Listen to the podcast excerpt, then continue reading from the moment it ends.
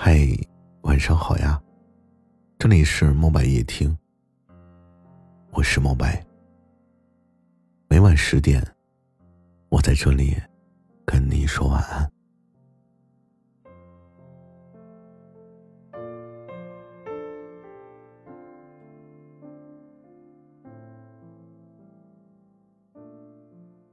高攀得来的爱情，结局往往都是。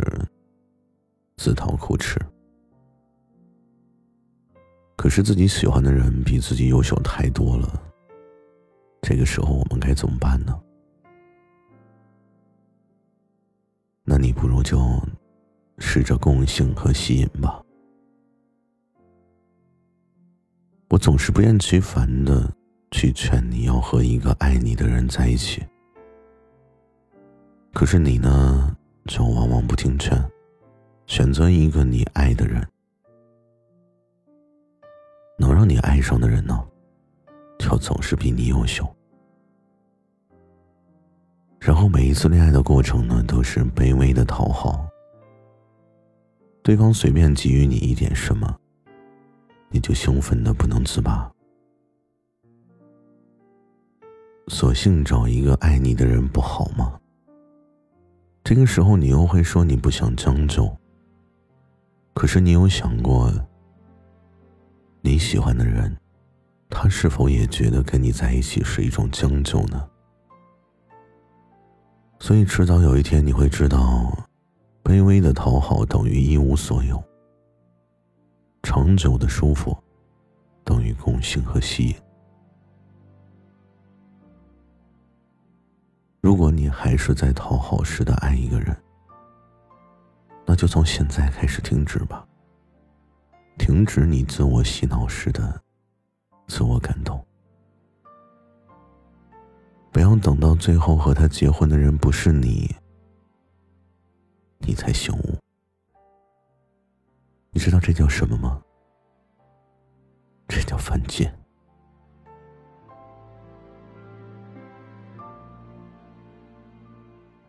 前几天有一个听友呢。和我探讨了有关情侣之间回信息的事情。我说：“你觉得女生发信息给男生，男生不回是因为什么呢？”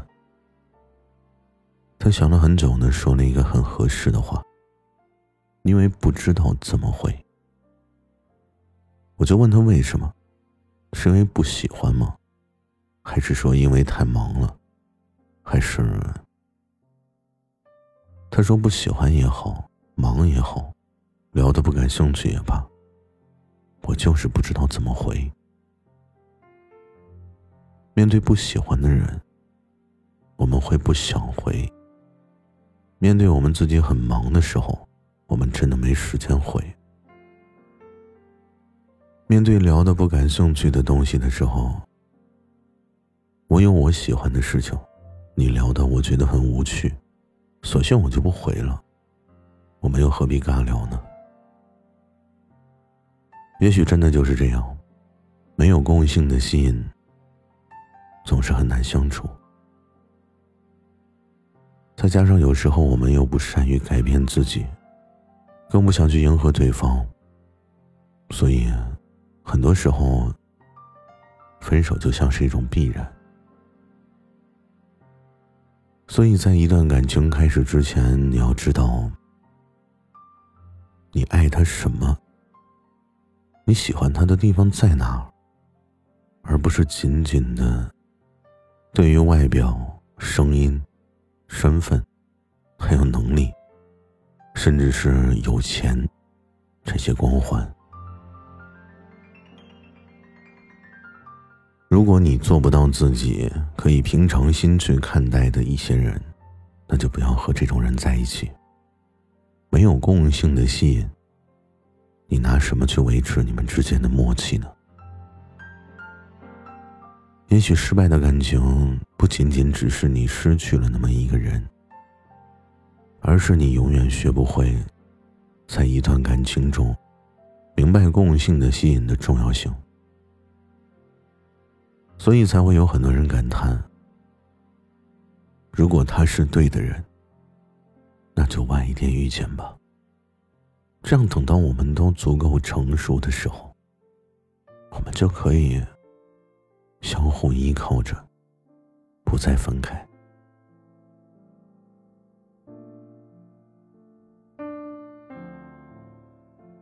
不要总是把结婚去当成一种任务，要那么容易就尘埃落定。我自己觉得好的爱情啊，一直都值得等待。家人、朋友，乃至街坊邻居都在催你结婚的时候，你不妨想一想：结婚的是谁？幸福的权利掌握在谁的手里？我相信你的身边很多人都是二十出头。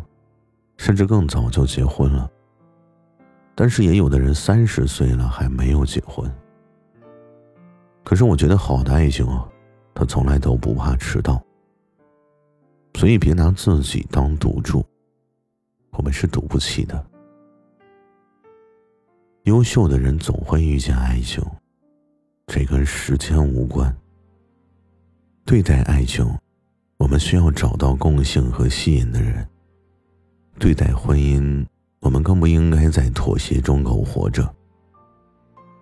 如果你觉得有一个人对你而言刚刚好，那就是一个有共性和吸引的人，所以你才会有这种感受。如果你总是担惊受怕，总是自卑式的讨好，总是有一种高攀的感觉，那就是你还不懂得。爱情从来都是刚刚好，不要总是莫名其妙的担惊受怕，否则呀，你会把自己搞得都不会谈恋爱了。